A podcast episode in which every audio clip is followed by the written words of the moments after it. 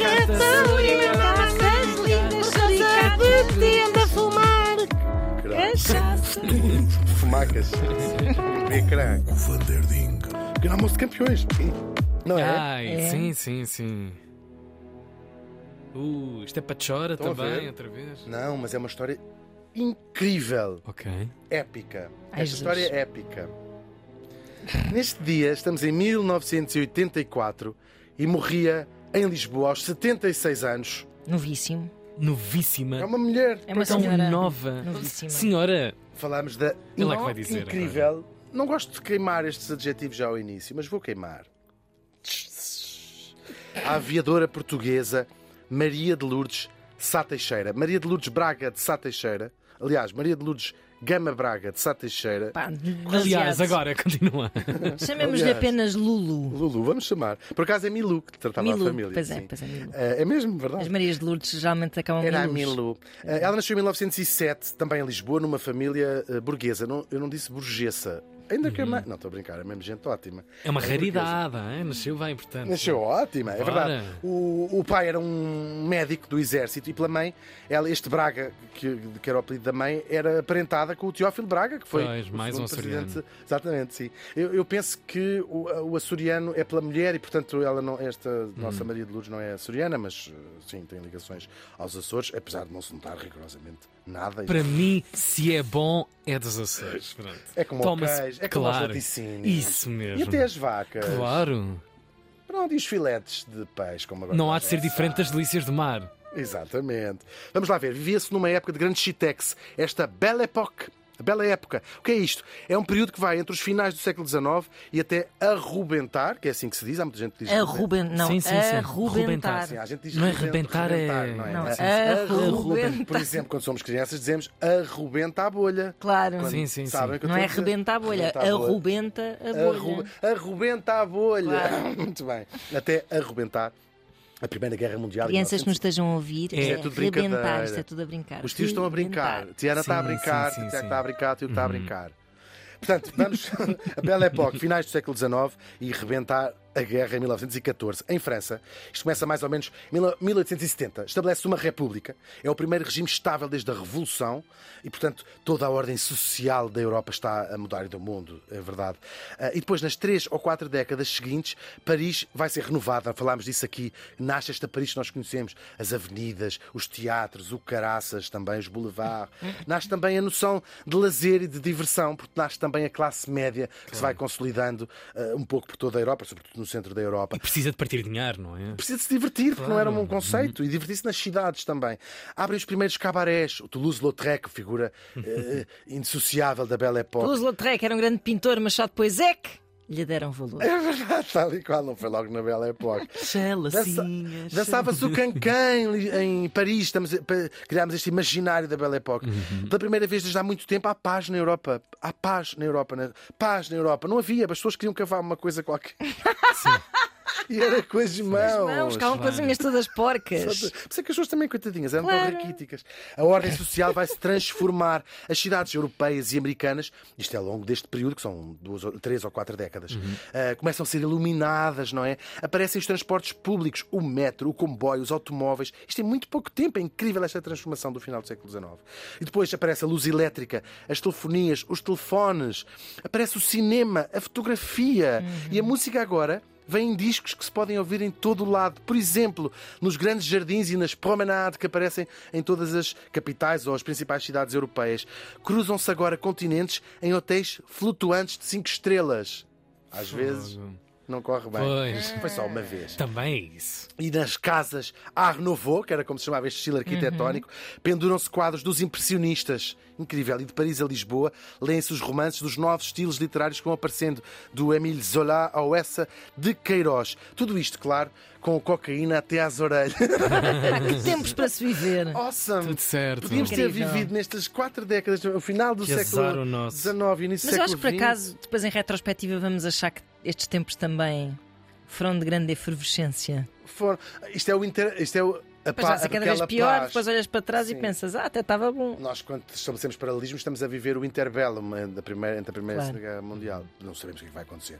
Ah, e por falar, falta falar de uma das coisas mais fascinantes. Em 1906, não muito longe da Torre Eiffel, que é uma obra-prima da engenharia precisamente desta época, o brasileiro Santos Dumont fazia o primeiro voo autónomo num avião. Em 1903, trouxe, falámos disto tudo aqui. Foi aqui, se calhar foi noutro sítio. Os Foi, irmãos foi nesta Wright- rádio e neste programa. Sim, tinham voado lançados por uma catapulta. É catapulta! Uma fisga puxada bem para trás. Tinham assim a correr, a correr, a correr, a correr. Eles- Exatamente. Portanto, o do Santos Dumont, apesar de ser três anos depois, é considerado o primeiro de um objeto mais pesado do que o ar e é o primeiro em que o piloto está eh, sóbrio, se calhar.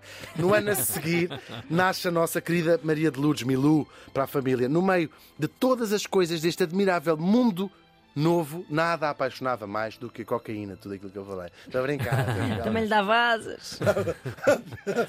Exatamente. Ela tem descendentes vivos. Era as asas do nariz. É verdade, Luís. Brinco. Claro, a ideia era esta ideia que a fascinava de cruzar o céu dentro de um pássaro de metal, que era um avião, vá. E assim que começou a ter idade para isso, o sonho transformou-se numa vontade indomável. E ela foi saber o que é que era preciso para, não para voar dentro de um avião, que se ela queria saber isso para nada, mas pilotar um avião. Era preciso, como é até hoje, tirar o brevet, que é a carta de condução dos aviões. Portugal tinha-se entusiasmado cedo pela aviação. Logo em 1915 cria-se a Escola Aeronáutica Militar, que dava só aulas teóricas, porque não tinha ainda aviões Material. Sim. Os primeiros brevets de pilotos tiveram que ir tirá-los fora. França, Inglaterra, porque não havia os próprios aviões, aprendiam cá a teoria e depois a prática. Bem, mas a fundação de uma escola, a essa foi altura, já foi sim. bastante até inovador. Sim, muito, muito rapidamente, sim, Sim. é verdade. Ah, o primeiro, ele nunca tirou o brevet, mas vou dizer aqui o nome dele. Ah, Alberto Sanches de Castro fez o primeiro voo em Portugal. Estamos em 1912, seis anos depois do Santos Dumont, e o voo foi em Vila Franca de Xira. O Dumont foi em Paris. É, cada um é pouco, não É isso. A Vila Franca de Xiré é uma espécie de Sim. Paris. É. Na altura é. Hoje caiu um bocadinho. Sim. Não, Vila Franca de Xira é incrível. Então não é? Em eh, 1922, o Gago Coutinho e o Sacadura Cabral fazem a primeira travessia eh, aérea do Atlântico. 12 anos, 10 anos apenas depois do primeiro voo em Portugal. E assim, nos finais dos anos 20, a Maria de Lourdes. A Milu decide fazer aquilo que nenhuma mulher portuguesa alguma vez tinha feito, tirar o seu brevet. O pai opôs-se veementemente. Disse a menina perdeu a cabeça, a menina leva uma, um estalo e ela perdeu mesmo a cabeça. Ela ficou destroçada com aquela proibição do pai e começa a fazer uma greve de fome lá em casa dela. Fica muito doente, começa a ficar Uau. seriamente doente. Vem o médico, o médico diz ela isto não está bom, isto olha que pode correr mal, isto é grave. E o pai acaba, bem, vê aquele cenário e diz: bem, Ou tá ela bem. voa ou vai parar para Claro. dentro de uma cova. Assim, ele pensou, isto é coisa, lá acaba mal e deixou fazer o que ela quer. Ela começou o curso, tendo como instrutor, uma graça, o capitão Craveiro Lopes, que há de ser Ah. Presidente da República durante o Estado Novo. Ela prestou provas no dia 6 de dezembro de 1928, tinha ela 21 anos, num avião Caudron, da Escola Militar Aeronáutica, que ficava em Sintra. Passa com Flying Colors, aqui fazendo uma gracinha. com o pai da assistência, ela torna-se a primeira mulher portuguesa a ter o brevet de aviadora. Vou citar o que está escrito na, na avaliação do seu processo. Há muito tempo que entre os candidatos ao brevet não aparecia mais completa organização das qualidades requeridas para um piloto. É, é. Uau! Que linda frase. Incrível. O feito, claro, vai despertar a curiosidade dos jornais portugueses e estrangeiros também. A Maria de Lourdes, a Milu, torna-se uma sensação e é a nova heroína nacional cá. Ah, só faltava um avião para ela poder voar, um avião que fosse mesmo seu, para ela poder fazer os seus voos que, que- que quisesse e as façanhas e, e quebrar esses recordes todos, que andava toda a gente bem um bocadinho excitada com isso.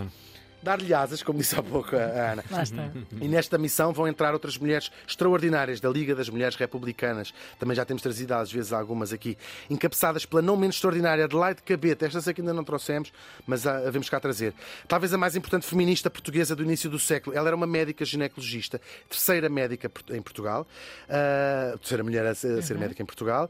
E devemos-lhe o quê? A introdução da licença de maternidade, porque ela lutou muito em 1912. E em grande medida o voto feminino, bem mais tarde que isso deve-se também às suas, às suas ações. A Adelaide Cabete lança uma campanha de angariação de fundos para comprar o avião. Para o dito a avião. Milu. Sim. Uau. Ah, um avião Havilland. Os jornais aderiram. É, é giro, porque isto movimentou-se mesmo aqui uma campanha. E durante meses não se falou noutra coisa. Eles, o, o SEGLA, isso tudo vinha. Vamos juntar dinheiro. As pessoas mandavam, mandavam. As, as, um avião, imagino, que custavam. Claro. Claro. E a economia portuguesa estava de rastos, de facto. Nunca se conseguiu juntar o dinheiro suficiente. A Milu continua a voar, mas esporadicamente, e depois lá foi para outros voos. Ela casou, teve filhos, viveu no Brasil, até voltar a Lisboa, onde morreu quase 70, 60, 70, 60 anos depois de tirar o seu, o seu brevet. As mulheres também tinham continuado, entretanto, a fazer o seu caminho na aviação. Só 19 anos depois da Milu é que, eh, portanto, em 1947, é que outra mulher, Maria Guira, pôde tirar o seu brevet. Aqui o pôde não é eh, inocente. E depois, em 1988, Teresa Carvalho torna-se a primeira mulher piloto da TAP e em 93, Paula Costa, estas duas vivas, claro, torna-se a primeira mulher piloto militar. O meu. eh, não existe uma palavra em feminino, já, ministra já existe. Piloto continua sem, sem existir. Todas, é verdade, não existe. É verdade. Todas elas voaram um bocadinho nas asas da nossa morta de hoje, que um dia cumpriu um dos sonhos mais antigos do homem e da mulher, claro. Maria de Lourdes Chá Teixeira morreu faz hoje 39 anos. Bravo.